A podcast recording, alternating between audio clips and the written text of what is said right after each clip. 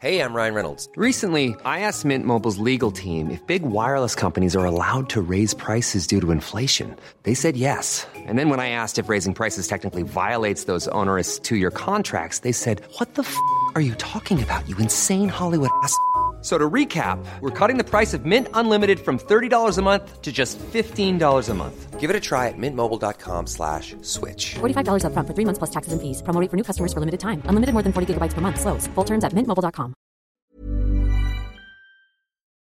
Yo la gran mayoría de mis pacientes, la, la mayoría, no les gusta hacer ejercicio.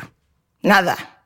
Lo hacen porque, oye, pues eh, es bueno para mi salud. Al final yo creo que el secreto está en hacer que tu cuerpo cumpla años y no se convierta en un factor limitante, es decir, que puedas pegarte un sprint, que puedas coger tus bolsas de la compra, pegar un empujar a un coche, salir corriendo si te van a robar el móvil, como me pasó a mí hace poco, y puedas hacer lo que te dé la gana con tu cuerpo. Para mí esa es la finalidad del entrenamiento. Cuenta la salud desde dentro, desde lo que conoces, e informa a la gente haciendo accesible la ciencia.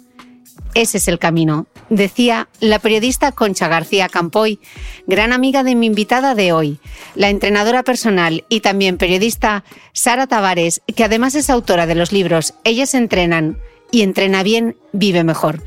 Y como nos aconsejaba la gran Concha García Campoy, el objetivo de esta entrevista es precisamente ese, contarte cómo entrenar tal y como te lo explicaría esa buena amiga que de verdad sabe. Sara Tavares, bienvenida al podcast. Pues muchas gracias, Cristina. Encantada. Eh, no podías haber empezado con una frase mejor. Está cogida de tu libro, así que no tiene mérito. Sara, para arrancar, te voy a hacer una pregunta que va dedicada con muchísimo cariño a mi amiga Molinos, que le cuesta a Dios y ayuda a ponerse a entrenar. A ver. Sara, tú insistes Tú insistes en que el entrenamiento no tiene que ser un castigo, un sacrificio o una penitencia, pero ¿por qué nos cuesta tanto y cómo superamos ese momento de no puedo? Ah, amiga mía, porque ¿sabes lo que nos han vendido? Que, nos, que no sirve de nada un entrenamiento que no se sufra. Eso de la filosofía del no pain, no gain, eh, más es mejor, es que eso no funciona así. Y nos lo han vendido y nos lo han metido en vena. Y si no se sufre, es que no has hecho nada. O sea, a mí me ocurre con mis, con mis pacientes, ¿no? Muchas veces me dicen, uy, pues me encuentro bien. Oye, qué cosa, y, me encuentro y no, no, tengo ganas de. Me ha, ocurrido de, de, personas que venían a lo mejor de, pues de hacer cosas previas o entrenamientos previos, no tengo ganas de vomitar. Yo creo que el, el secreto de un buen entrenamiento, fíjate, más que una buena planificación o yo creo que hay muchas cosas, ¿no? Pero yo creo que es que sea sostenible. Porque si es sostenible, lo repetirás muchas veces y lo, y lo sostendrás, lo, lo mantendrás durante toda tu vida y al mantenerlo vas a obtener los beneficios siempre. Entonces, el, yo algo que me hace sufrir, a mí, personalmente, yo como Sara Tavares, yo no lo repetiría. Pero ¿qué pasa? Que nos han vendido que no hay resultados si no hay sufrimiento. Y eso fisiológicamente no funciona así. Eh, yo muchas veces lo, lo, lo comparo un poco, yo como soy madrileña, como digo, nacida en Madrid, pero me siento valenciana, ¿no? Y lo comparto con, lo comparo con la paella. O sea, tú te comes un platito de paella y oye, qué rico está. Y dices, wow, qué bueno está. Pero me como una paella entera, chico, qué dolor de barriga. Que estás ahí que no te puedes, vamos, Dios mío, estoy aquí que no me puedo ni mover, ¿no? no, no vamos, estoy llenísimo, ¿no? Pues con el ejercicio sucede lo mismo, ¿no? Al final el secreto está en la dosis, en la cantidad. No va a ser más efectivo, no nos va a sentar mejor la paella comiéndonos una paella entera que comiéndonos un platito y, disfrutando y con el regustito, ¿no? Algo que hizo Ion en mi libro es disfrutones. Vamos a disfrutarlo. ¿Y qué pasa cuando no lo disfrutas? ¿Qué pasa cuando no es una penitencia o te cuesta la misma vida, sino que realmente es como lo haces porque sabes que es bueno, pero no lo disfrutas en ningún momento? Tienes que buscar la manera de que disfrutarlo. Tienes que buscar la manera. Y puede ser, yo al final pienso que el mejor ejercicio es el que se hace. ¿Cuál es el mejor ejercicio? Me preguntan en entrenamiento de fuerza, en entrenamiento cardiovascular. Y yo siempre digo, el que se hace. Busca la manera de disfrutarlo. Puedes hacerlo con una amiga, con un amigo, con tu chico. Te va a parecer una tontería lo que te voy a decir, pero yo disfruto muchísimo caminando a la deriva con mi novio. A la deriva y de repente miramos, y nos hemos hecho a lo mejor 20.000 pasos por un sitio bonito y no nos hemos puesto de repente a decir, oye, pues vamos a caminar 20.000 pasos o 15.000 pasos o vamos a llegar al mínimo. No, no, hemos disfrutado, nos hemos pegado un paseíto, hemos visto cosas chulas, hemos hecho fotos en una, unas paredes maravillosas y de repente, plop, miras y dices, ¡hala! Si hemos caminado aquí lo más grande, ¿no?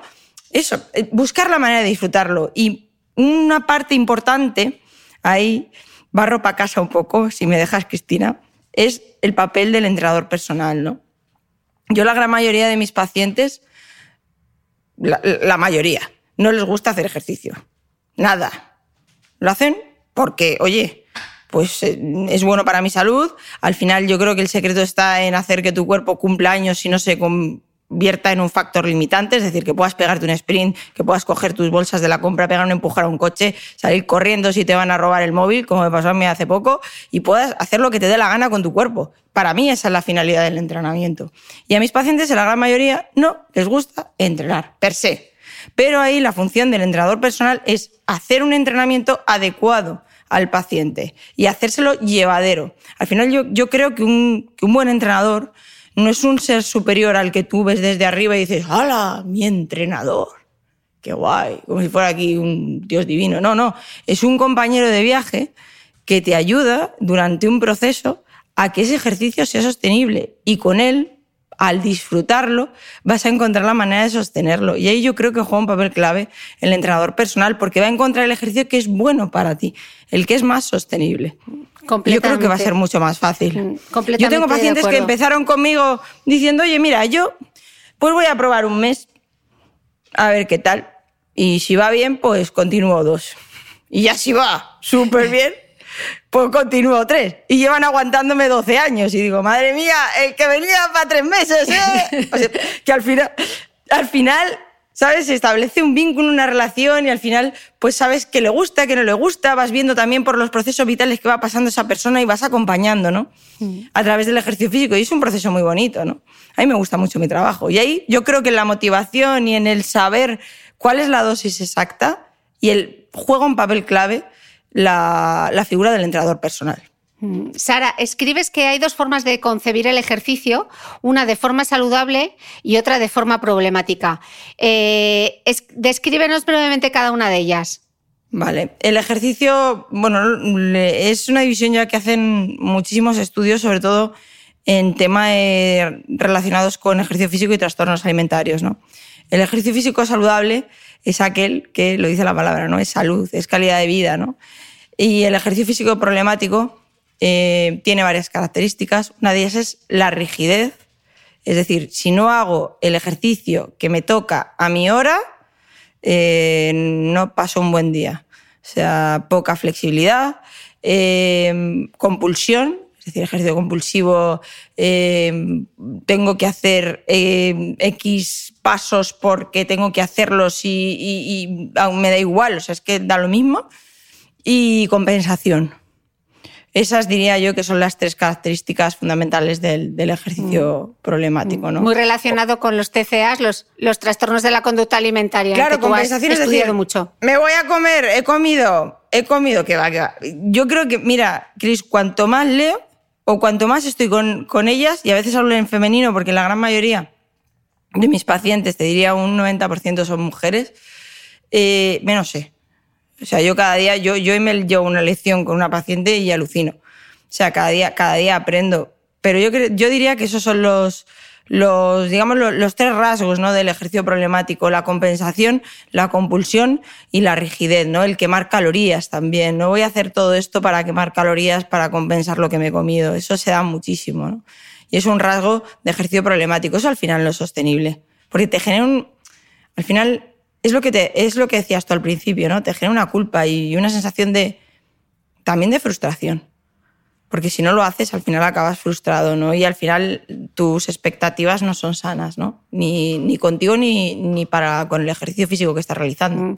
Sara, tú dices que el sedentarismo, eh, sobre todo en el caso de las mujeres, eh, porque así lo prueban los datos, en muchos casos empieza a gestarse en los espacios de los colegios. ¿Qué podemos hacer y qué papel juegan aquí sobre todo las madres? Mm, ay, ¿sabes lo que pasa? Que mola mucho decir, oye, ponte a hacer ejercicio o ponte a caminar o coge el patinete, pero yo estoy aquí sentadita tranquilamente, oye, con mi telefonito, tiquití, tiquití, tiquití, y tu hija, ponte ahí a jugar, ¿no? Yo creo que las madres son siempre un, faro, ¿no? En el que se miran las hijas, ¿no? Y en ese faro yo creo que, habría que centrarse, ¿no? Si no lo hace su madre, lo comparte con su madre, complicado que lo haga su hija, ¿no?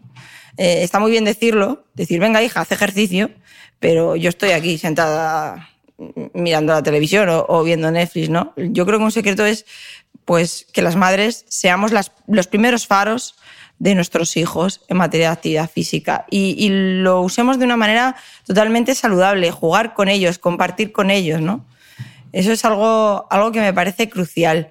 No tenemos por qué centrarnos en un solo deporte, en que nuestra hija haga fantástico un saque de tenis, ¿no? Que pruebe el tenis, que pruebe el, skate, que pruebe el ciclismo, que pruebe absolutamente todo y que se quede con lo que le dé la gana o que se quede con todo y que vaya cambiando. Eso es algo fundamental. Y luego el tema del patio de los coles fue buenísimo porque, porque me puse a mirar.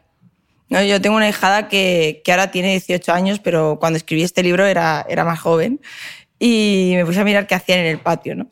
Y era tremendo porque estaban todas con el teléfono. Estás ahí, tiqui, tiqui, tiqui, tiqui, con no sé si estarían en WhatsApp, bendito, no, no, lo sé, ¿no? Y los chicos estaban jugando a la pelota, al fútbol, y ellas estaban con el móvil, ¿no? Yo creo que aparte de, del ejemplo de casa, que es muy importante, que al final el ejercicio es una manera de compartir, ¿no? con nuestros hijos, yo creo que también está el tema de los colegios, ¿no? Buscar actividades que, oye, que no a todos los chicos les gusta el fútbol, ni a todas las chicas nos tiene que gustar el fútbol. A mí no me gusta el fútbol. me gusta el skate. Hay, que encontrar actividades que nos gusten, tanto para ellos como para ellas. De ahí, de ahí está ¿no? el que se hace, el ejercicio que se hace. Y también la tercera hora, por supuesto.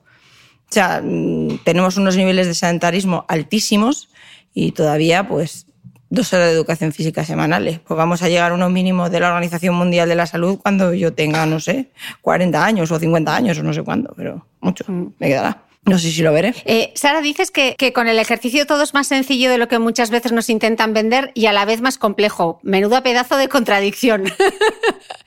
es que ¿sabes, lo que pasa? Que nos intentan vender eh, unas cosas asombrosas que son muy efectivas y luego todo no es tan complicado. O sea, al final tú tienes unos gestos en el día a día, ¿no? Yo, yo, por lo menos la finalidad que yo quiero que yo intento transmitir es la que yo te he dicho, ¿no? La de que cumplas años y que tu cuerpo te permita hacer lo que te dé la gana. Y a lo mejor ves unos ejercicios aquí asombrosos con unas telas, unos bosus aquí haciendo unas cosas aquí maravillosas, ¿no? Y yo luego pienso, digo, ¿y, esto para qué?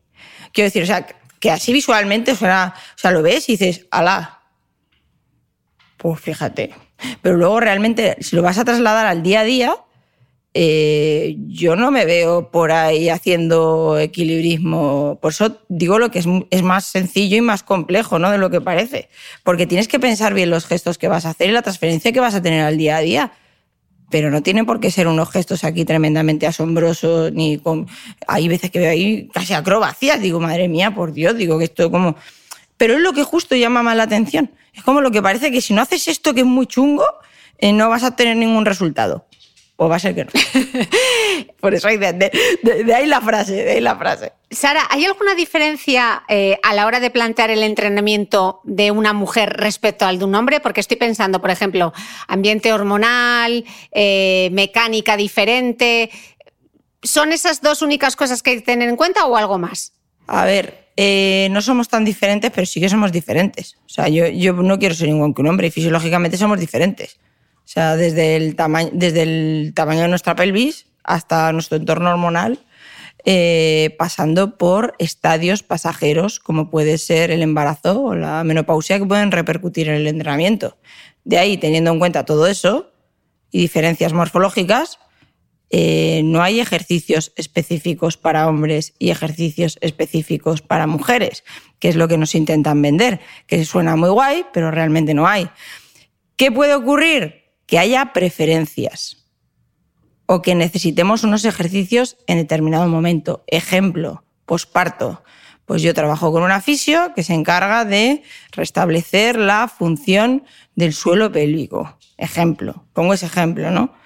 Pero sí que tenemos a lo mejor circunstancias, pero no hay ejercicios. Es que nos lo venden así.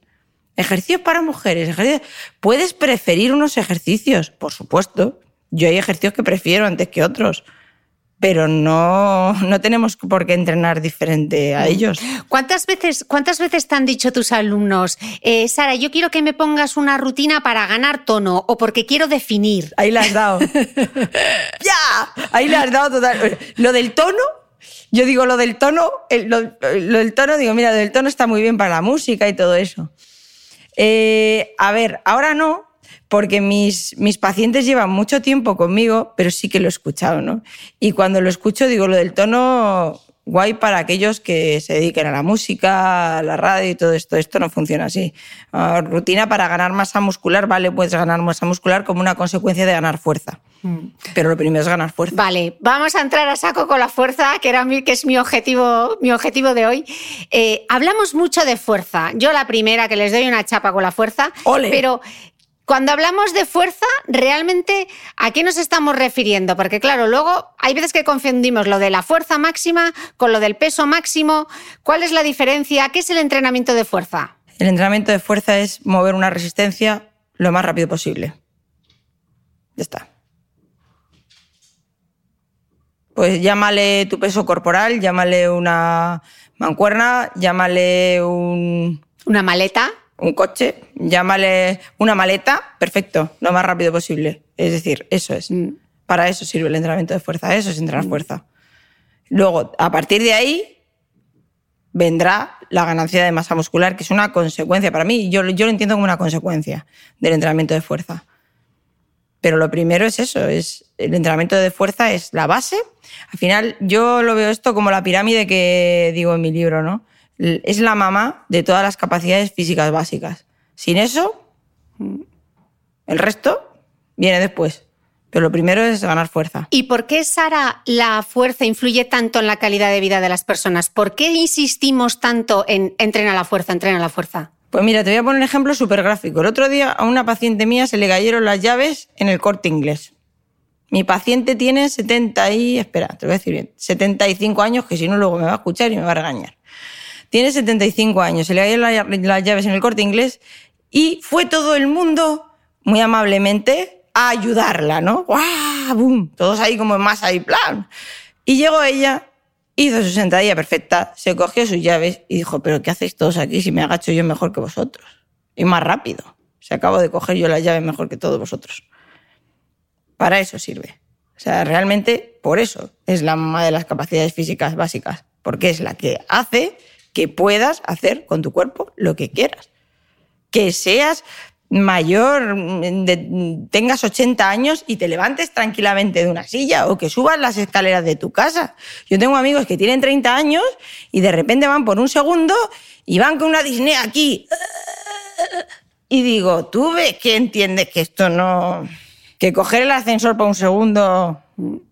Oye, ¿por qué no subes...?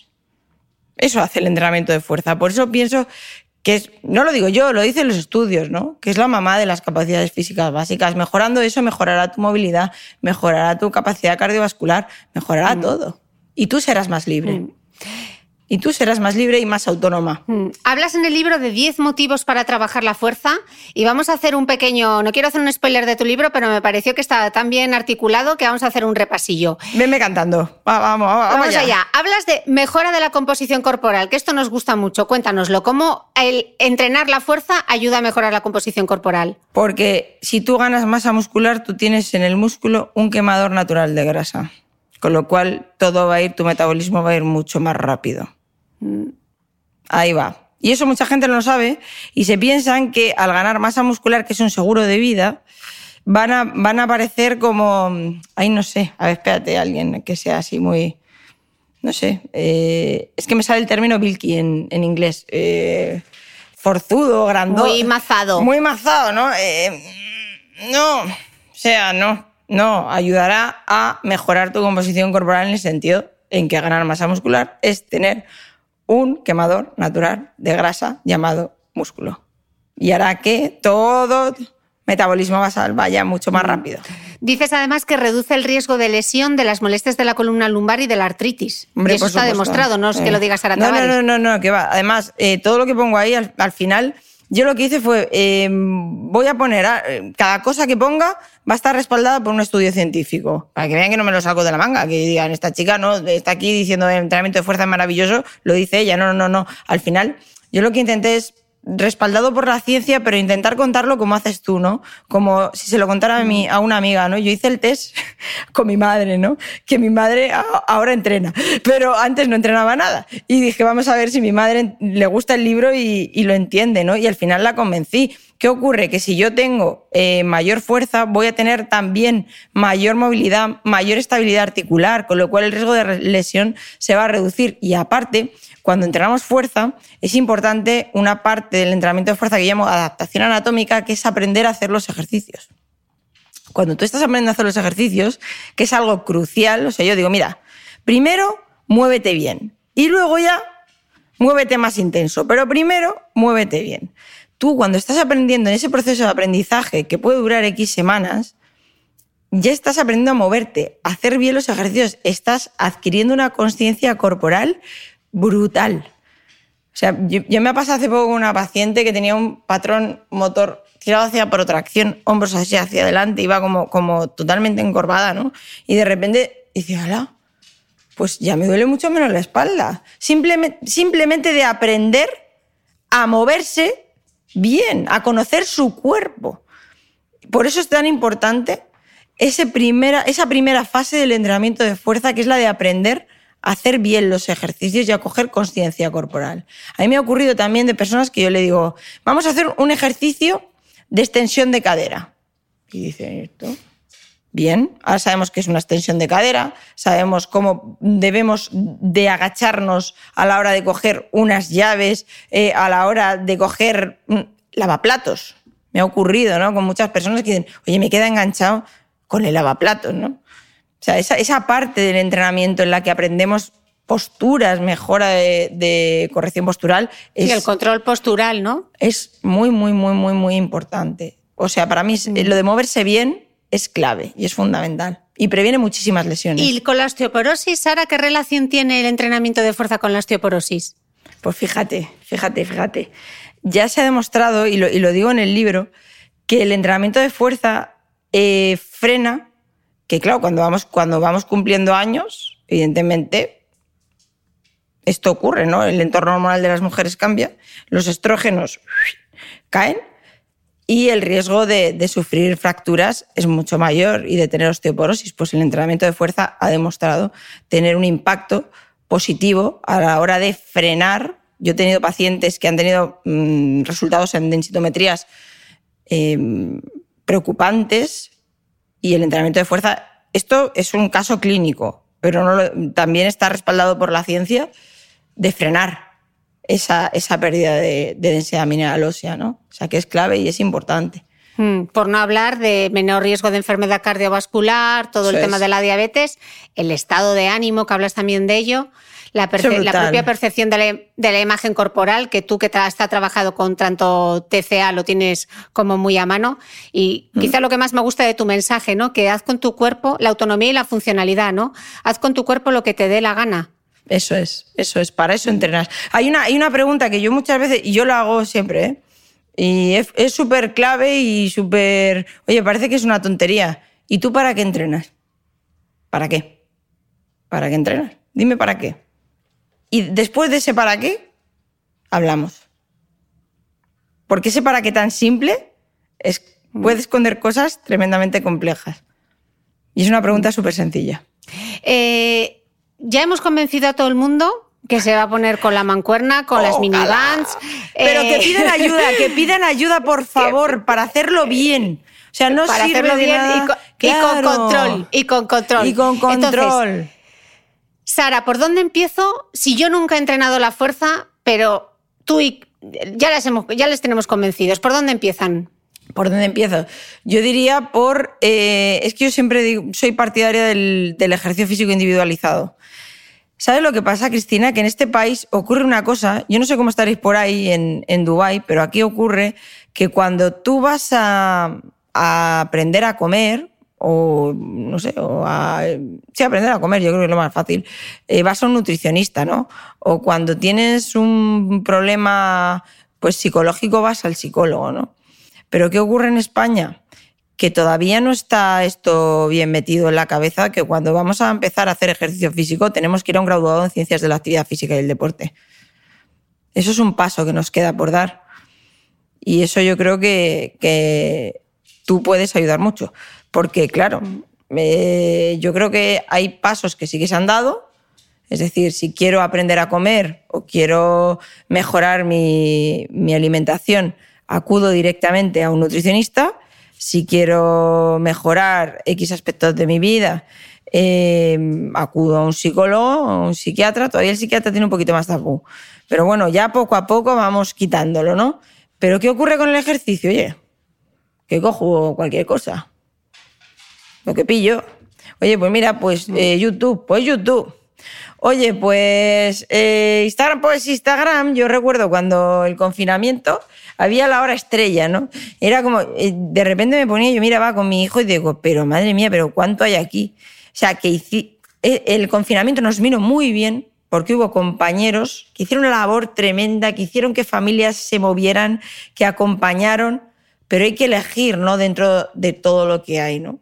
Y, y yo creo que eso es importante, en- encontrar esa conciencia de que cuando vamos a hacer ejercicio físico tenemos que ir al profesional que toca. Y el profesional que toca es un graduado colegiado en ciencias de la actividad física y el deporte. Sí, sobre todo que al final, Sara, esto se trata, como hemos dicho, es una inversión en salud, no es un lujo, porque ahora tú no necesitas un entrenador para entrenar todos los días, pero ¿por qué no empezar con alguien que te guíe, te ponga tu plan de entrenamiento y luego de vez en cuando vayas a que te lo revise? Claro, yo, tengo pacientes, yo tengo pacientes, yo, tengo pacientes en Performa que los veo dos, tres días a la semana, porque entrenan conmigo dos, tres días a la semana. Pero también tengo pacientes online que los veo una vez al mes.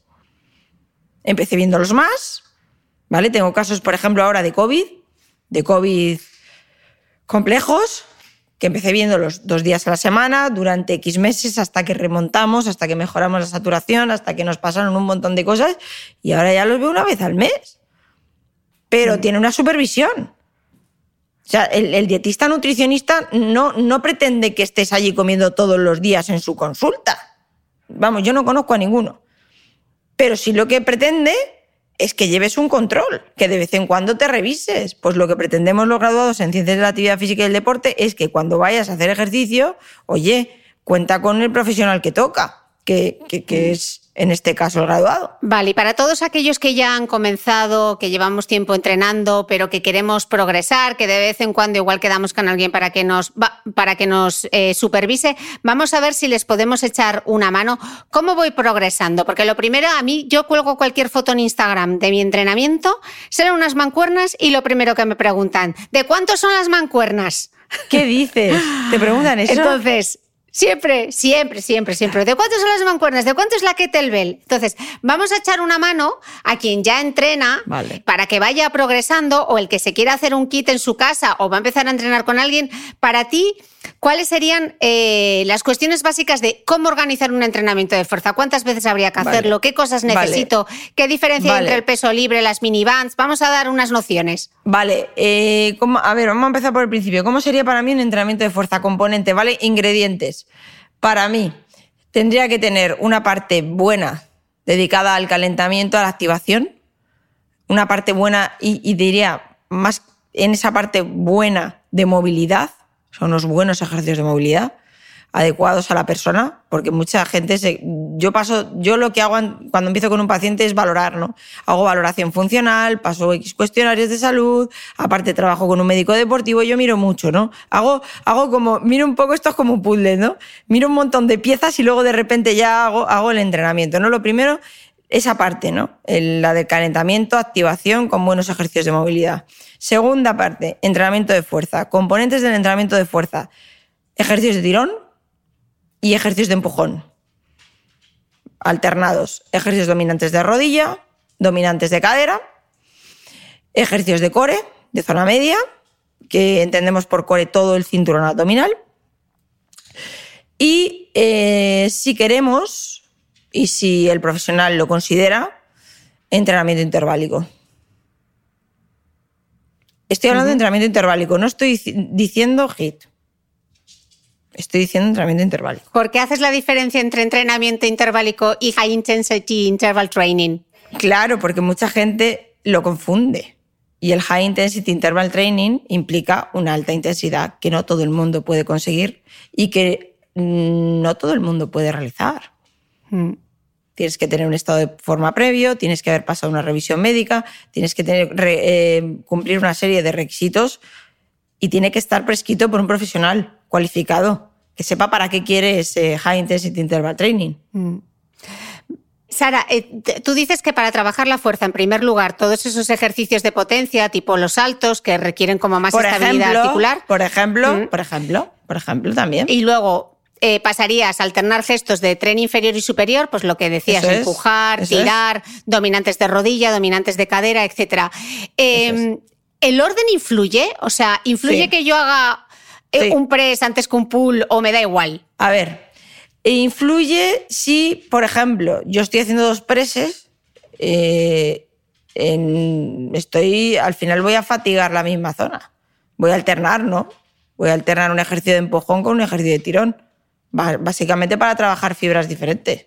Luego, eh, por ejemplo, si voy a meter al final de mi entrenamiento un entrenamiento interválico de alta intensidad, por ejemplo, ¿eh? y justo antes hago un squat, pues imagínate cómo voy a llevar al entrenamiento interválico de alta intensidad si utilizo, por ejemplo, un airbike.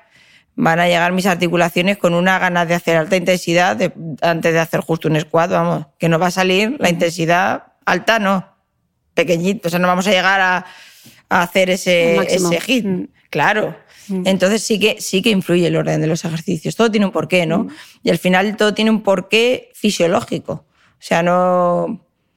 Yo siempre digo que hay que intentar dar al cliente, al paciente, lo que quiere, que hacer un poco aquí una mezcla, ¿no?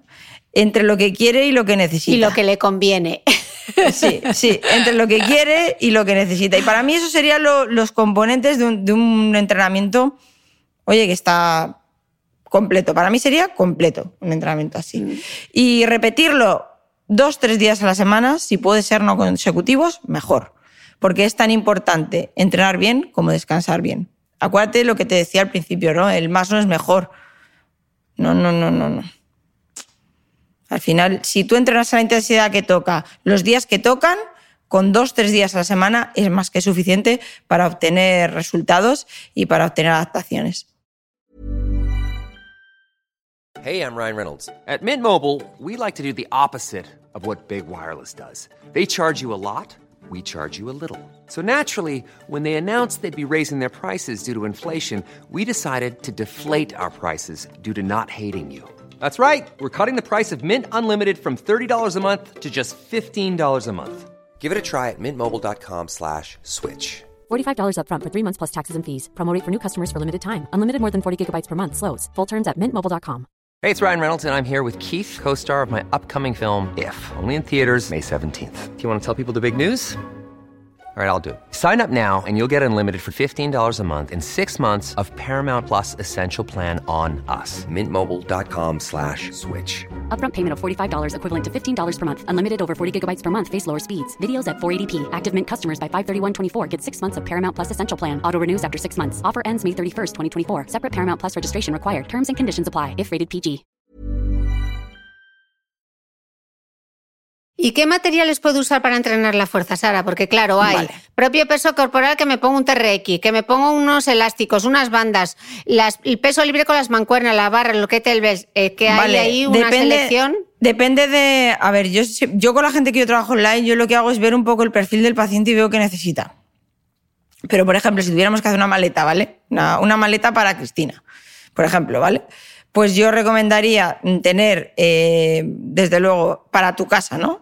Para la casa de Cristina, pues un- una herramienta de, entrenamiento de suspensión, tener un, bueno, diríamos unos kettlebell, sí, pero prefiero casi mejor los power blocks, que son como mancuernas, que simplemente puedes ir subi- subiéndoles el peso y en dos power blocks tienes un montón de pesos, ¿no? Unos power blocks, unas minibands con diferentes intensidades y es que tampoco necesitas grandes cosas, ¿no? Y unos elásticos, ¿no? Para empezar a trabajar, ¿no? Hay, hay unos kits de elásticos para poder empezar a trabajar preses y pules que me vienen fenomenal para el principio. Un stick también para, para toda la parte de activación. Que te vale el palo de la escoba, ¿no? Eso sí, sí. Si no sí. tienes una pica, un palo de la escoba, Sí. ¿me lo aceptas? Te lo acepto, te lo acepto, por supuesto. Hombre, yo prefiero, yo prefiero que tenga un poquito de rugosidad, un poquito, para que, bueno, para que, para que el masaje a nivel miofascial sea un poquito mejor, pero por supuesto. ¿Y qué más? Pues así, pues poco más, porque mm, los slides los podemos sacar de unas bayetas, Unas bayetas. Mm. o sea que no hay que hacer un gran gasto, o sea que hay dos ideas y, y poco más. Bueno, y una esterilla para, no, para no clavarte la rodilla ni nada de esto, pero...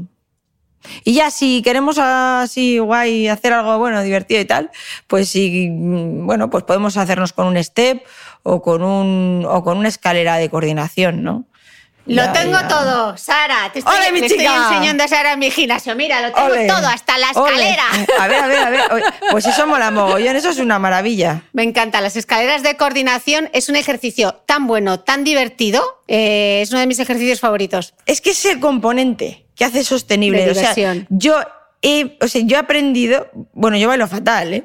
O sea, aquí la que te habla baila fatal. O sea, bailo, soy arrítmica. O sea, bailo como los padres en las comuniones o en los bautizos. Y he aprendido a bailar salsa para inventarme ejercicios para poder trabajar rotadores externos e internos de cadera con minibands y la escalera con mis pacientes. Y no veas tú qué bien se lo pasaban. Y yo sufriendo, intentando decir, venga, voy por aquí, por acá, patá, pa, voy a hacerlo así. Y de repente veo que mi paciente hace el ejercicio tres veces mejor que yo. Digo, madre mía, lo que me ha costado. Pero lo importante era la finalidad del ejercicio, ¿no? Pues eso, eso es lo que ha hecho que se haga sostenible, poner una canción y sin querer, poniendo una banda por encima de la rodilla y poniendo otra en los tobillos y haciendo X gestos diagonales en la que lo explicamos en Entrena Bien Vive Mejor, puedas trabajar rotadores externos e internos de cadera y te pones de fondo una canción. Yo tengo un cliente que es que le flipa la salsa. Y tú no sabes lo feliz que era trabajando de esa manera. Yo decía, mira, me estoy llevando dos cosas, o tres, que lo haga, lo primero. Lo segundo, que se divierta. Y lo tercero, que encima esté estabilizando la rodilla, porque el mayor estabilizador de rodilla es la cadera. Así que, ole, ole, ole, que feliz soy. O sea que al final no hacen falta. No, no, es verdad. Mucha gente se piensa que, hay que tener una cantidad de cosas.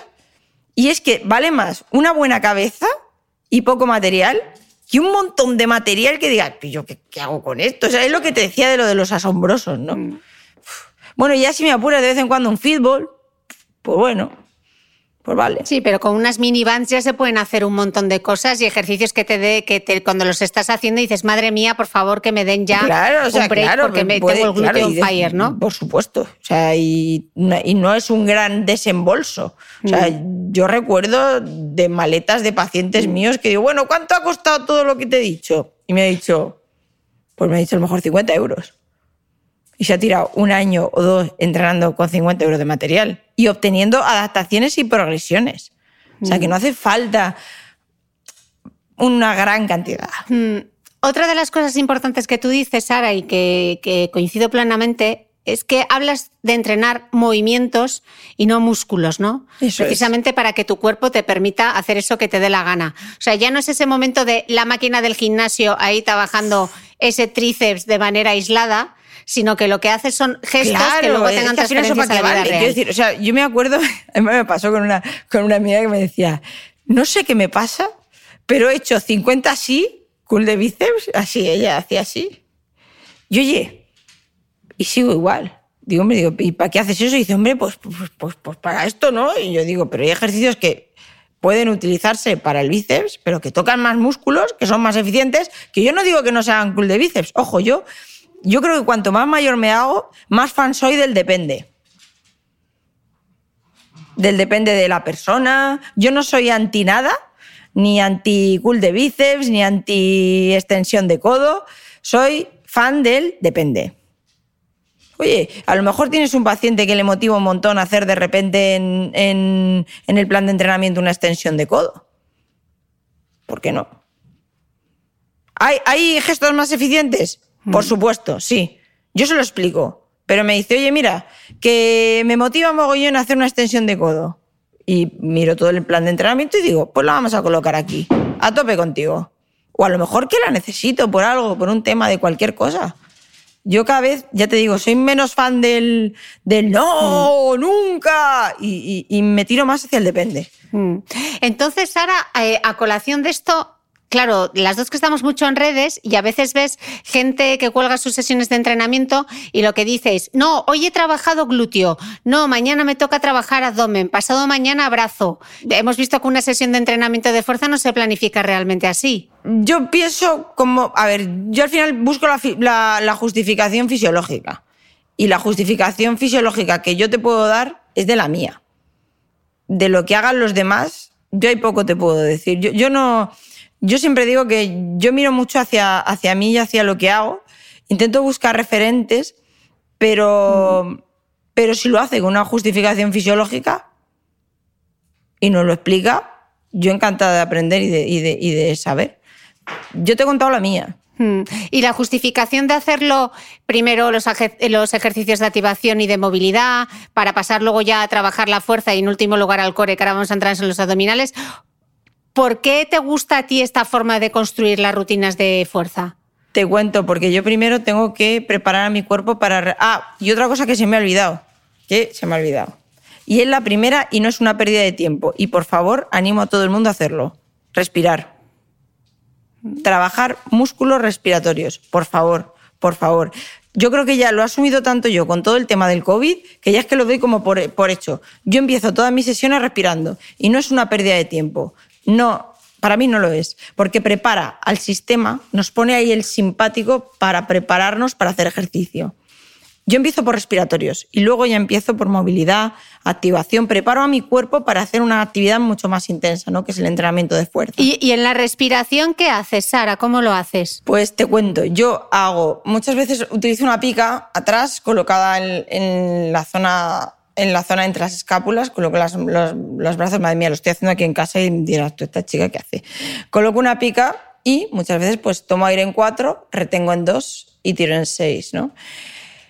Con el tema del COVID, bueno, pues he utilizado dispositivos de inspiración resistida para personas que, bueno, pues que salían de- del hospital, pero con el resto de pacientes hago eso, tomo en cuatro, retengo en dos y tiro en seis. Tomo aire en cuatro, aguanto en dos, tiro en seis.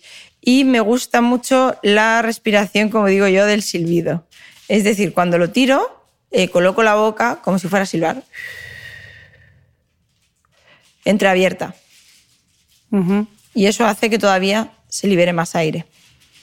Y para quien no tenga una pica, yo por ejemplo estoy pensando que quiero trabajar la respiración, ¿bastaría con hacer unos ejercicios de respiración consciente como los que nos ha enseñado en el podcast Joan Lan? ¿Un ejercicio de respiración consciente? Ella sabrá muchísimo más que yo. Yo lo que hago es eso. Yo lo que hago es tomar en cuatro, tomar, tomar aire en cuatro, despacio, un, dos, tres, cuatro, por ejemplo, en mis sesiones de entrenamiento, aguantar dos y tirarlo en seis, como te he dicho, ¿no? Con la boca medio, medio entreabierta. Sí. Vale. y vaciar totalmente. No hace falta la pica, la pica nos ayuda, ¿no? A veces, ¿no? Un poquito, ¿no? Pero no hace falta nada más. Yo muchos de mis pacientes no utilizan pica. Abrimos la ventana de par en par en Performa y nos ponemos a respirar. Y empezamos el día y es súper bonito, Cris. ¿Y cuántas respiraciones haces? Pues mira, pues depende del paciente, depende de lo que las necesite, pero normalmente hacemos seis buenas. Vale, lo voy a empezar a practicar, me gusta este truco. Hacemos seis buenas porque nos preparamos para, la- para el ejercicio. ¿Ves? Eso no lo he dicho. Porque lo tengo tan asumido y tan metido. Y sobre todo el tema del COVID. Yo me pasé el confinamiento estudiando respiratorios. Porque yo recuerdo que dije, ¿esto por dónde va a ir? ¿No? Va, va a ir sobre todo a, a la respiración, ¿no? Va, va a atacar sobre todo a pulmón, ¿no? Y, y me puse las pilas ahí. Y desde entonces eh, yo cambié mogollón mi manera de trabajar y doy importancia a los músculos respiratorios, tanto en pacientes que han tenido COVID como en los que no. Y empezaría, pues eso, mi justificación fisiológica de los respiratorios ya te lo he dado, después de la activación ya te la he dado, del entrenamiento de fuerza, ¿por qué alternar presses y pulls? Porque evidentemente no voy a solapar fibras, ¿para qué? Oye, si puedo alternar, pues oye, mejor un entrenamiento más eficiente, ¿no? Encima en menos tiempo, pues oye, es mucho más efectivo, ¿no? Y la justificación de. Ah, una que no me has preguntado, la justificación de por qué la zona media al final. Espera, que voy a ello, que voy a ello, que voy a entrar ahora en el core. Espérame, los abdominales y toda la faja abdominal. Espera que iba a llegar aquí. Porque tú los dejas para el final y vamos a hablar de los abdominales, el objeto de deseo de Instagram. Ay, qué mal eso, ¿eh? Qué mal, por eso tenemos que eh, hablar de este tema. Porque si hay mitos persistentes en el entrenamiento, es justamente con toda la zona del core, sobre todo con los abdominales. Eh, te voy, a, lanzar algunos de estos mitos, eh, Sara, para que me los tumbes o no. Vamos a ver. Eh, abdominales, cuantos más, mejor. No. No. Más no es mejor, mejor no es mejor. Más no. Y además, al final, es que yo soy partidaria de desafiar no de reventar, es decir, no de machacar. Yo hago desafíos durante todo el entrenamiento a mi, a mi zona media, pero hago eh, trabajo en la zona media durante todo el entrenamiento. al final hago el trabajo específico de zona media. ¿Vale? Mm. Pero yo trabajo zona media durante todo mi entrenamiento. Es decir, si yo estoy haciendo un ejercicio de pie, yo esa zona media la estoy contrayendo para mantener la alineación lumbopélvica. Con lo cual ya la estoy trabajando. Si yo hago un ejercicio a un brazo, un pulo en brazo, yo esa zona media ya la estoy trabajando. Porque si no estaría aquí bailando, tirando hacia la flexión lateral. Mm. Con lo cual yo ya estoy activando, manteniendo activa la zona media. Pero el ejercicio específico de zona media, ¿por qué lo hago al final? Por eso mismo. Porque yo necesito esa zona media fresquita para todo mi entrenamiento. Para que cuando yo la necesite, para cuando haga pues todos esos ejercicios que te he dicho, un jalón, un press, por ejemplo, de pie, ¿no? Un press con polea aquí de pie, ¿no? Ahí estoy activando a tope la zona media. La necesito estable, necesito fresquita, necesito que me aguante para no acabar haciendo gestos raros ahí como si estuviera bailando, ¿no? No, no, no, la idea no, la idea es esa, que la estoy trabajando de manera indirecta, pero el trabajo específico lo meto al final, ¿por qué? Porque la necesito fresquita durante todo el entrenamiento. Mm. Otro mito, Sara, quiero perder centímetros de cintura, así que voy a hacer muchos abdominales. Ese mola. Ese es súper extendido además.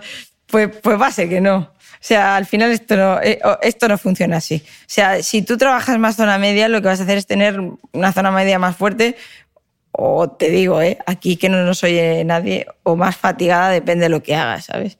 No te vas a quitar la grasa localizada, no se va con ejercicio localizado. No y de hecho no hay ningún estudio que yo haya visto, eh, eh, te digo, eh, de, momento, no lo mismo mañana sale otra cosa y te digo, Cris, pues ha salido, pero de momento yo no he visto ningún estudio que diga, elimine la grasa localizada con ejercicio localizado. No, esto no funciona así. Ni para el abdomen, ni para los brazos, ni para las, ni para las pistoleras, como nos dicen, que es un término horrible. Horrible. etcétera. O sea, la grasa localizada no se va haciendo ejercicio localizado, insistimos. No, no. No, y además es uno de los, argumentos de venta de un montón de gente. Y que generan más insatisfacción y sobre todo eh, hablo mucho de ello en ellas se entrenan, ¿no? O sea, al final te venden que haciendo muchísimo ejercicio de, zona media o haciendo o muriéndote a hacer planchas, ¿no? Eh, vas a quitarte pues lo que no te gusta ¿no? de esa zona, ¿no? Y no, esto no funciona así, esto no es un cámbiame, ¿no? El ejercicio al final lo que hace es, con las cartas que tú tienes, hacerte consciente de las cartas que tienes, que te han tocado en la partida de tu vida, y jugarlas lo mejor posible. Pero hay cartas que no se pueden cambiar. Y lo que ocurre muchas veces en todo esto, ¿no? en todo este entorno, es que nos venden que hay cartas que se pueden cambiar. Y con el abdomen se juega mucho mucho. Y de hecho yo lo veo muchas veces en mis pacientes de, trastornos alimentarios, porque muchas veces el TCA se focaliza en una zona concreta del cuerpo, ¿no? Y quieren cambiar una zona. Y esa zona, digamos que sería una de las top que quieren cambiar. El es la zona media que es el abdomen, sí. Es esa tableta de chocolate eh, que tengo que conseguir tal para... ¿Para qué? ¿Para qué? ¿Para ti? ¿Para quién? ¿Para qué? ¿Quién te ha dicho que tienes que estar así, no? Y, a veces, y, luego les dan la justificación fisiológica, realmente que necesitas una posición de las costillas, que necesitas tener una predisposición, que necesitas para poder conseguir es un porcentaje incluso graso, o sea, y que por trabajar más no lo vas a conseguir.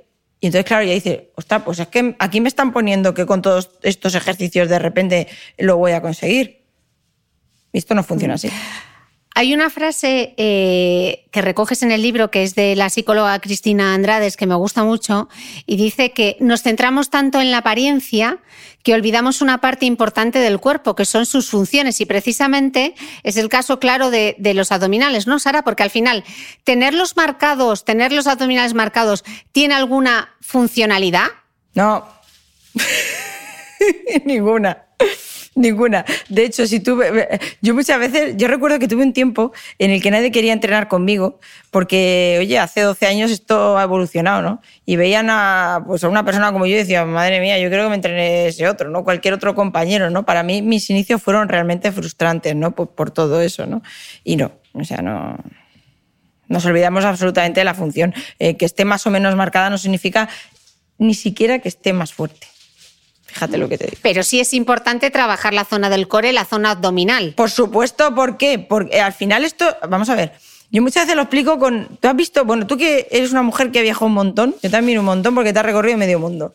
Las casas tailandesas, yo muchas veces lo explico con, que están hechas con, eh, con la parte de abajo súper fuerte y la parte de arriba por si hay algún seísmo de estos que se van a mover. Pues yo la columna la comparo con eso con una casa tailandesa. La parte de las Cs, o sea, de, perdón, de, la, de, la, de las, ay, ay, ay, de las Ls, de las lumbares, son esa parte de abajo de la casa tailandesa, que está diseñada, según nos dice un, vamos, un biomecánico importantísimo, que es Stuart McGill, que es para estabilizar. Y luego la parte de arriba de la casa tailandesa de la, de la columna está diseñada para movilidad. Eso, es un ejemplo gráfico y yo creo que puede entenderlo todo el mundo. Pero claro que es importante. Hay que trabajar zona media. ¿Por qué? Porque es la que nos sujeta. Es el nexo entre tren superior e inferior.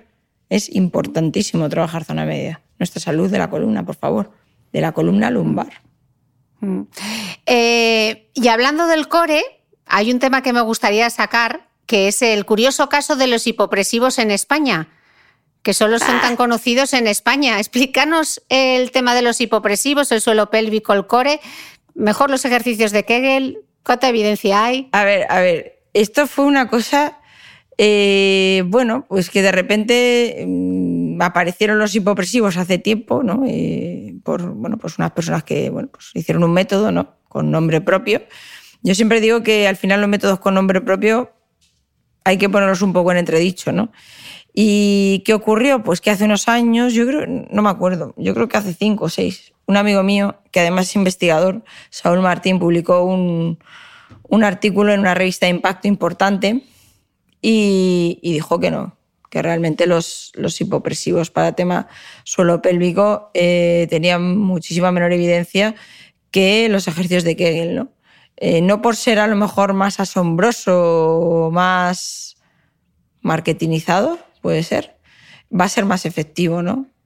Que, unos ejercicios de Kegel para, para suelo pélvico.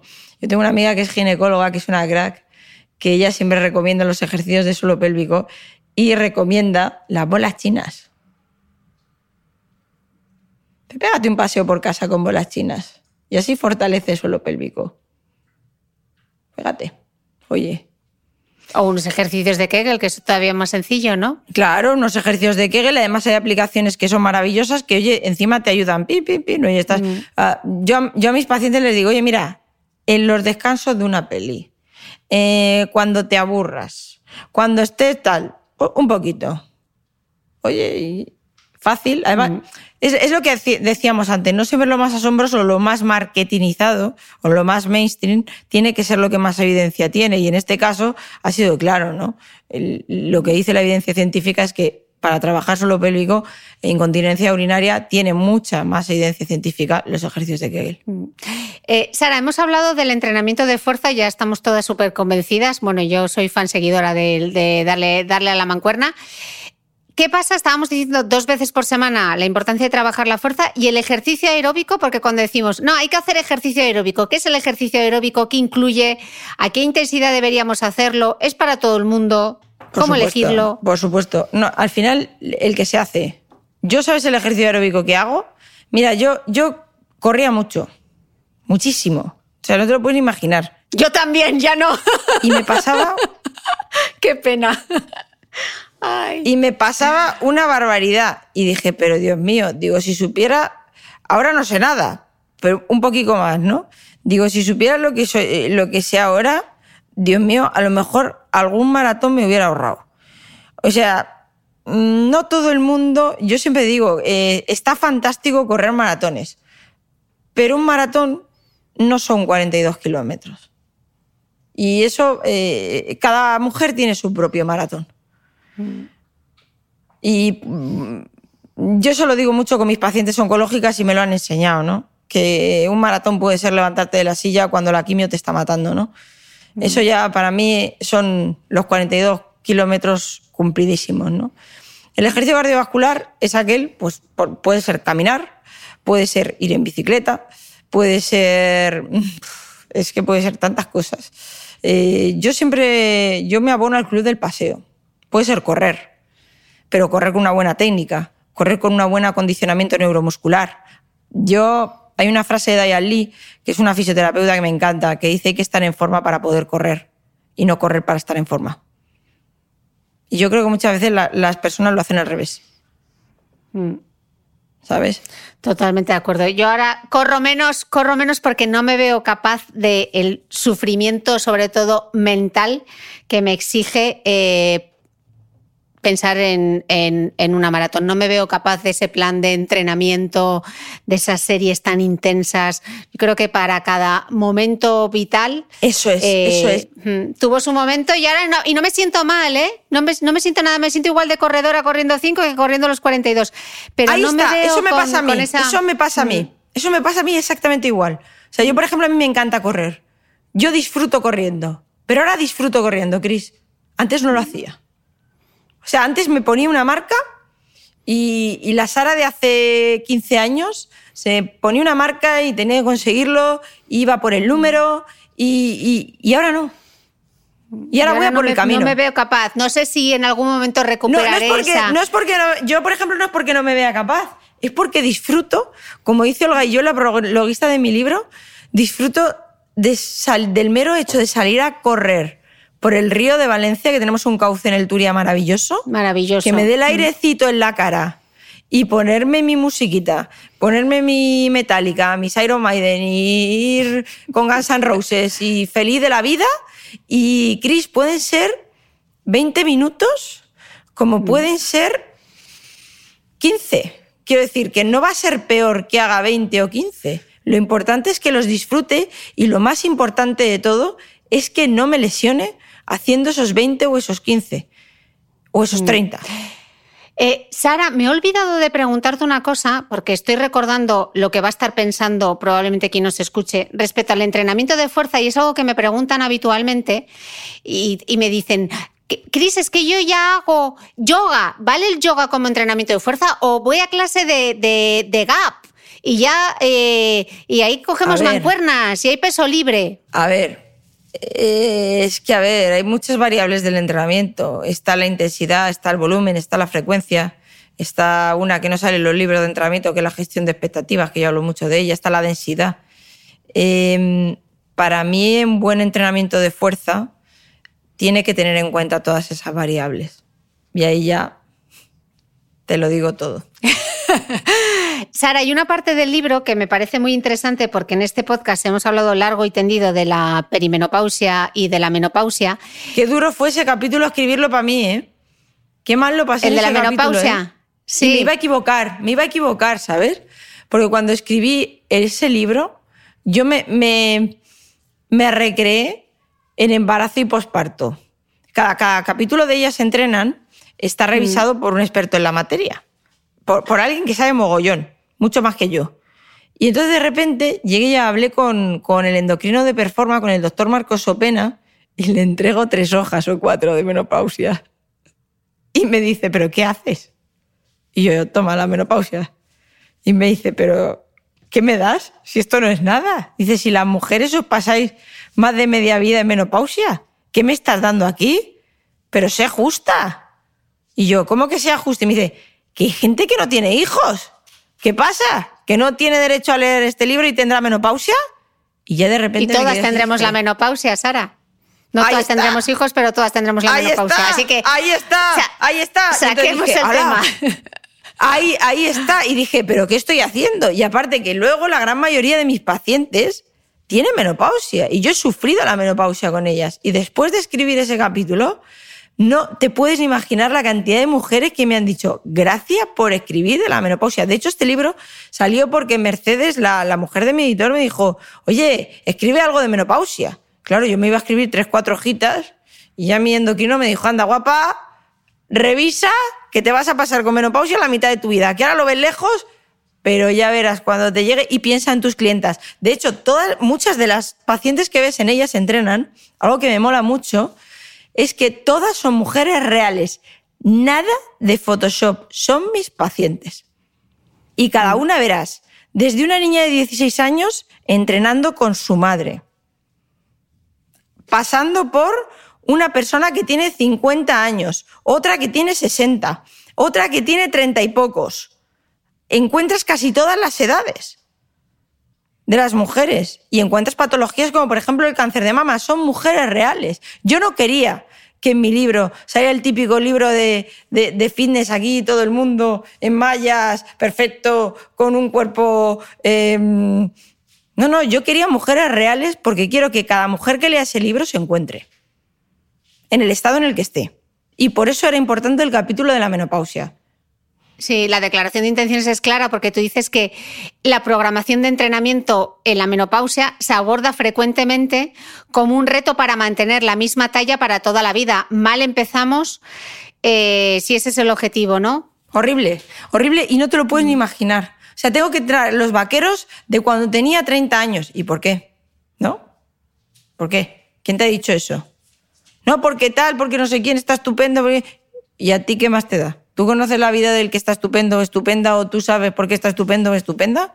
¿Qué más da? Vamos a jugar las cartas que tienes de la mejor manera posible. Pero hay cartas que no podemos cambiar. Vamos a jugarlas, vamos a utilizar a nuestro médico endocrino, a nuestro médico deportivo, al entrenador, para que estés lo mejor posible y para que lleves lo mejor posible todo el tema, sobre todo de sofocos. O sea, yo llegaba a tener pacientes que estábamos en enero, esto es real, Cris, ¿eh? el año pasado, con COVID. Enero, ¿vale? Todo abierto. Yo con un frío que me iba a morir. O sea, yo digo, me, voy a esquiar aquí. O sea, estoy preparada con orejeras y todo, ¿sabes? Enero o diciembre, no me acuerdo cuándo era. Y ella venga a sudar, y venga a sudar, y venga a sudar. Luego, claro, me pongo a escribir el capítulo de la menopausia y digo, Dios mío, es que es normal que sudara. O sea, vale, yo sabía que iba a sudar, pero empatizo mucho más con las edades de mis pacientes.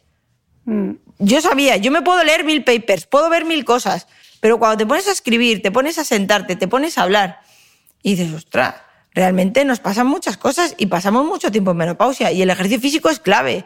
Lo primero para ¿Y qué es mantener... más? Hmm. Dime. Sara, sí, hemos dicho que el entrenamiento de fuerza es vital en todas las etapas de, de la mujer, pero ¿por qué justo en la menopausia? Si, es- si es eh, innegociable, ¿por qué es justo en la menopausia? ¿Qué nos ocurre en la menopausia? ¿Qué perdemos? Los estrógenos. Entonces, ¿qué ocurre? Eh, eh, tenemos unas papeletas para desarrollar osteoporosis. Aquí hay papeletas. Luego otra cosa es que la desarrollemos o no, pero las papeletas aumentan. Con lo cual el entrenamiento de fuerza es clave. Y aparte, ¿qué, qué ocurre? Que la composición corporal también es importante. Yo, yo siempre digo que en el tema de la, siempre, ¿no? Pero también en el tema de la menopausia, el músculo, la masa muscular es un seguro de vida. Un seguro de vida que hace, pues mira, te lo voy a decir, dos semanas una paciente mía se cayó, se tropezó. Adulto mayor, ¿eh? yo entreno también en mucho adulto mayor y me encanta y me flipa y soy feliz. Yo, yo, yo lo que digo siempre, yo no entreno a nadie que esté sano y soy feliz todos los días de mi vida. Y, y se cayó y no le pasó nada.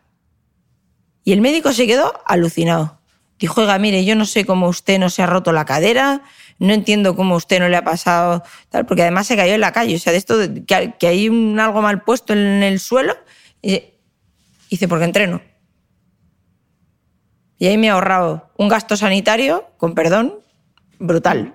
Porque imagina, aparte de que se hubiera roto la cadera y, y lo que es yo hubiera conllevado, el gasto sanitario que nos hemos ahorrado gracias al ejercicio físico, ¿qué? En un adulto mayor. Mm. Hablábamos antes, Sara, que esa pérdida de los estrógenos supone un cambio en, la composición corporal, ¿no? Y aunque el tema de la talla eh, ya hemos dicho que no es el objetivo que deberíamos buscar, sí que es importante, como indicaba la endocrinóloga Clotilde Vázquez en el podcast, que esa grasa abdominal que se empieza a acumular multiplica de tres a cinco veces el riesgo de tener diabetes, infartos o ictus. Teniendo esto en cuenta, este tema de la composición corporal, ¿qué debería incluir una mujer en su entrenamiento para perder esa grasa o para mantener a raya esa composición corporal? Entrenamiento de fuerza combinado con entrenamiento cardiovascular. O sea, es que no, no hay mucho más misterio. Dos días, tres de entrenamiento de fuerza combinado con entrenamiento cardiovascular. Llámalo caminar, club del paseo, llámalo bici, llámalo, eh, no lo sé, lo que, lo que más te guste. Llámalo si estás en un buen estado de forma carrera, eh, acordándote de que primero hay que estar en forma para poder correr y no correr para estar en forma. Combinado, o sea, simplemente es eso, combinar los dos tipos de ejercicio. Simplemente es eso. Y, y que sea sostenible. O sea, lo que no me vale es que una mujer haga ejercicio tres meses que es lo que suele ocurrir, y de repente lo deje. A mí eso no me vale. Porque, ¿Por qué? Porque voy a obtener una mejoría. Mm, al final, eh, el organismo no, no responde. A ver, responde. Sí, si yo corro y pego un sprint va a subir mi frecuencia cardíaca, es una respuesta. Yo lo que quiero para mi organismo son adaptaciones y quiero mantener esas adaptaciones. Si yo quiero mantener esas adaptaciones o incluso mejorarlas, lo que tengo que hacer es buscar un ejercicio sostenible. Buscar dos días de entrenamiento de fuerza, que no es perder el tiempo. En una buena sesión de entrenamiento de fuerza puede durar tranquilamente 30 minutos, no tiene por qué durar más. O sea que la excusa del tiempo, si está bien planificado, no es una excusa. Y la excusa de salir a caminar, eh, salir a rodar, si estamos en un buen estado de forma, salir en bici, tiene que ser un placer no una obligación salir en patinete. Tiene que ser un placer, no una obligación incluirlo. O sea, necesito que las mujeres busquen ejercicio sostenible, porque es la única manera en la que, va, en la que pueden obtener todos esos beneficios y más en la época de menopausia.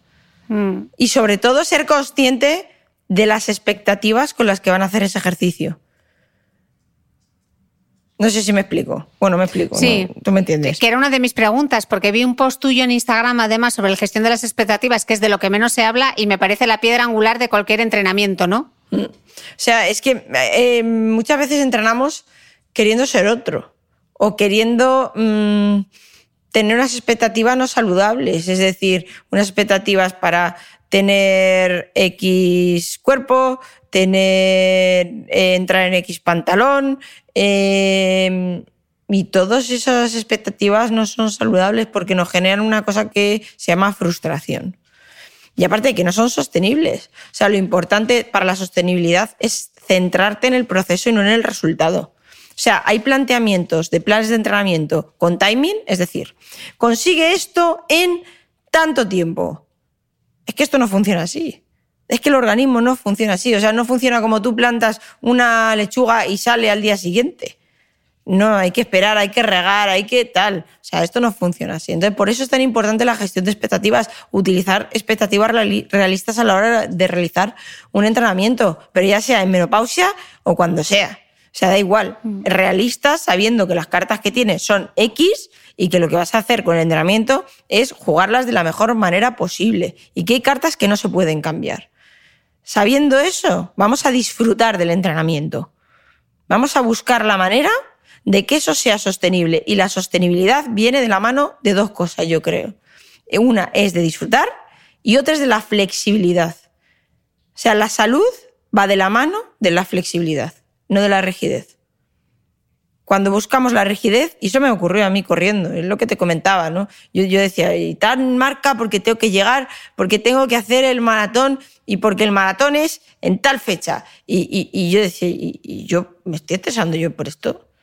Oye, ¿para qué me estreso yo con estas cosas? Que está fenomenal, que marcarse retos es fantástico. Pero en mi caso, al final, eh, puse en una balanza el, coste de oportunidad, lo que gano y lo que dejo de ganar, y me estaba generando un estrés. Que decía, oye, ¿yo para qué necesito yo todo este estrés? No. O sea, vamos a buscar y ahora salgo, ya te digo, a rodar. Ni siquiera miro el kilómetro, o sea, los kilómetros que hago. Salgo a rodar si me encuentro una buena condición física y disfruto. Y me voy a pasear y disfruto mogollón. O sea, no todo el mundo tiene que correr. Ni tiene por qué correr. Para correr hay que tener una condición física, una técnica y un acondicionamiento neuromuscular bueno. Hay que estar en forma. Es que insisto mucho por ahí porque muchas veces todo el mundo se cree que para hacer entrenamiento cardiovascular hay que correr. Y no, y no tiene por qué. Ni es positivo muchas veces, ¿no? He encontrado casos, por ejemplo, de lesiones de rodilla en personas con sobrepeso que no habían corrido en su vida, que de repente se han puesto a correr. Y nos hemos encontrado el fisio y yo con una papeleta de decir, pero ¿y cómo te has hecho esto? Y me dice, no, corriendo. Y yo, ¿y por, qué corre? No, pues para perder peso. Y no habrá cosas, ¿sabes? Y de ahí viene el tema de, oye, vete a un profesional de la actividad física, igual que vas a un profesional de la nutrición. Individualizar. Claro, vete, vete, vamos a estandarizar eso ya. Que tú tienes mucha fuerza, Cris, y llegas a mucha gente. Vamos a intentar que llegue. Vamos a intentarlo. Sara, un último consejo para respecto a mujer y menopausia, porque claro, el problema es que muchas mujeres llegan a esta etapa vital sin haber hecho ejercicio nunca o desde, la mayoría el colegio de prácticamente. Mm. ¿Cómo podemos ayudarles a dar ese primer paso? Porque claro, pasar de la nada al todo tampoco es lo más recomendable en ninguna etapa vital, pero en esta no, mm, en esta menos, nunca. En ninguna, en ninguna. Eh, dar ese primer paso, lo primero es informarte bien. Buscar, buscar un compañero de viaje para que te acompañe. Porque sola es complicado. Porque llegados a este punto de la vida, eh, hay patologías, muchas. A lo mejor muchas no, pero algo hay. A lo mejor hay una hernia, a lo mejor hay un problema que hemos pasado por. Tenemos un problema de que nos ha quedado del posparto, tenemos sobrepeso. Vamos a buscar ayuda siempre, pero en este caso más. Hmm. Entonces vamos a buscar ayuda, eso lo primero, ayuda profesional. Y a raíz de ahí vamos a empezar. Nunca es tarde para empezar. O sea, al final, es que yo digo que es invertir en salud. O sea, es que al final es sacar tiempo para tu salud desde el cuidado, no desde el culto. O sea, busca espacio y desde, para... ni desde el machaque. Ni desde el machaque. Busca espacio para tu cuidado, no para tu culto cuídate. Nunca es tarde para cuidarte. Es el momento, cualquier es bueno. O sea, yo tengo pacientes que han empezado a entrenar con 60 años. La de las llaves. Desde aquí un saludo para que puedas hacer con tu cuerpo lo que te dé la gana. Sara, eh, me, gustaría despedirte con algo que escribes en tu libro y que yo creo que va a llegar al corazón de quien hoy nos escucha. Dices que cada mujer tiene sus metas y no todas consisten en rodar largas distancias. Hay otras carreras de fondo duras.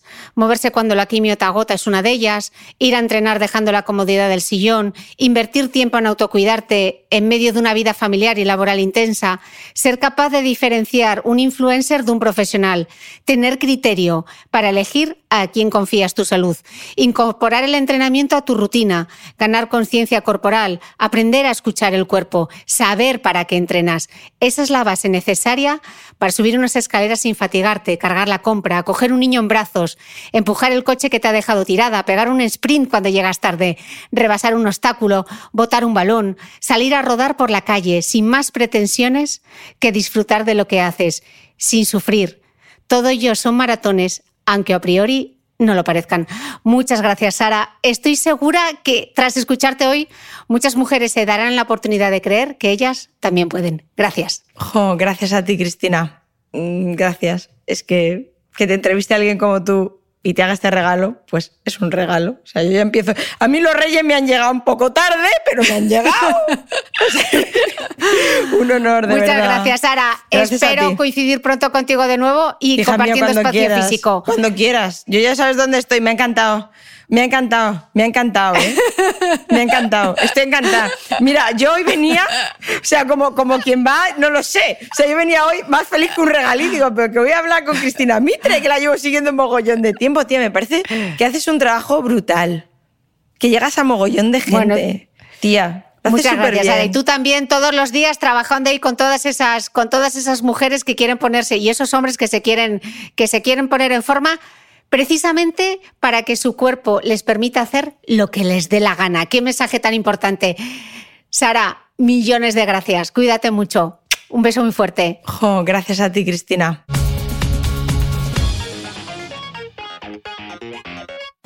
No olvides que todas las notas de este capítulo están en mi blog de beautymail.es. Además, si no quieres perderte ninguna entrevista, suscríbete al podcast de Cristina Mitre en tu reproductor de podcast habitual. Y un último favor, si me escuchas en Apple Podcast, regálame unas estrellas y déjame una reseña, porque así ayudas a que este podcast siga creciendo. Muchas gracias y nos escuchamos de nuevo el próximo domingo.